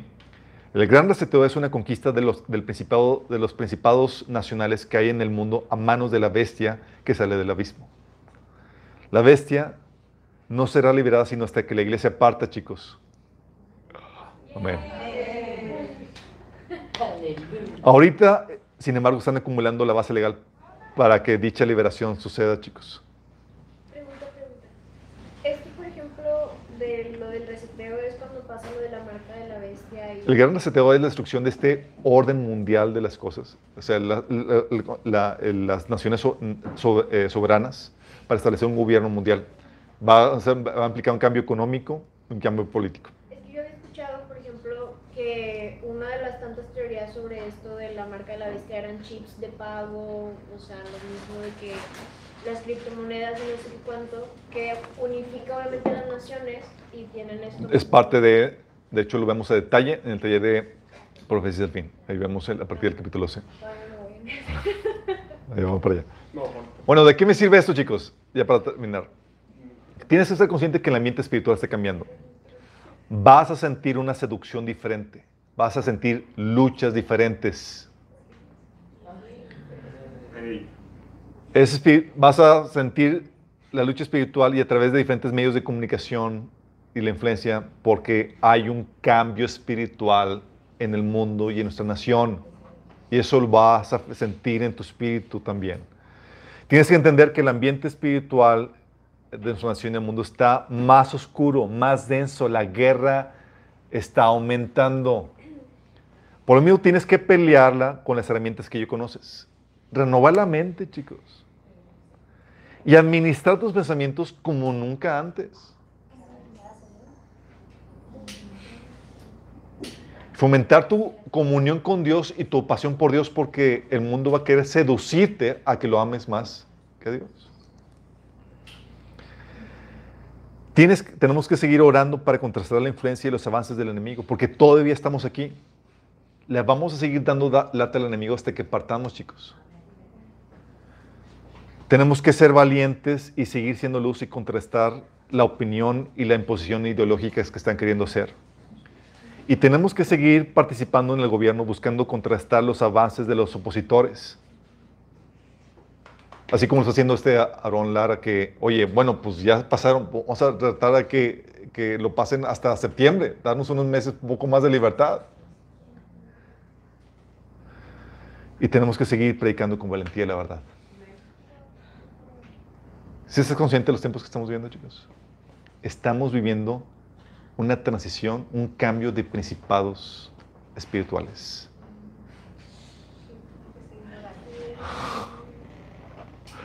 Oramos. Amado Padre Celestial, gracias por enseñarnos, Señor, esta cartografía espiritual, Padre. Gracias por alertarnos de los cambios espirituales que están sucediendo, Señor, sobre nosotros, Padre. Oh Señor, sabemos que tú que estás en nosotros eres mayor que el que está en el mundo, Señor. Y no tenemos nada que temer. Pero sí enséñanos a pelear y contrastar la influencia del mundo, Señor, que está siendo arrasadora, Señor. Queremos ser esa luz hasta que, esa luz que nos apaga hasta el día que tú eres por nosotros, Señor. Queremos ser ese freno a la maldad, Señor. Queremos ser ese obstáculo al enemigo, Padre. Ayúdanos a pelear, Padre. Sabemos que la lucha espiritual ha arreciado. Queremos pedirte que nos fortalezcas espiritualmente. Que podamos, Señor, pelear hasta el fin, Señor, y obtener para tu gloria, Señor, la victoria. Te lo pedimos, Padre, Jesús.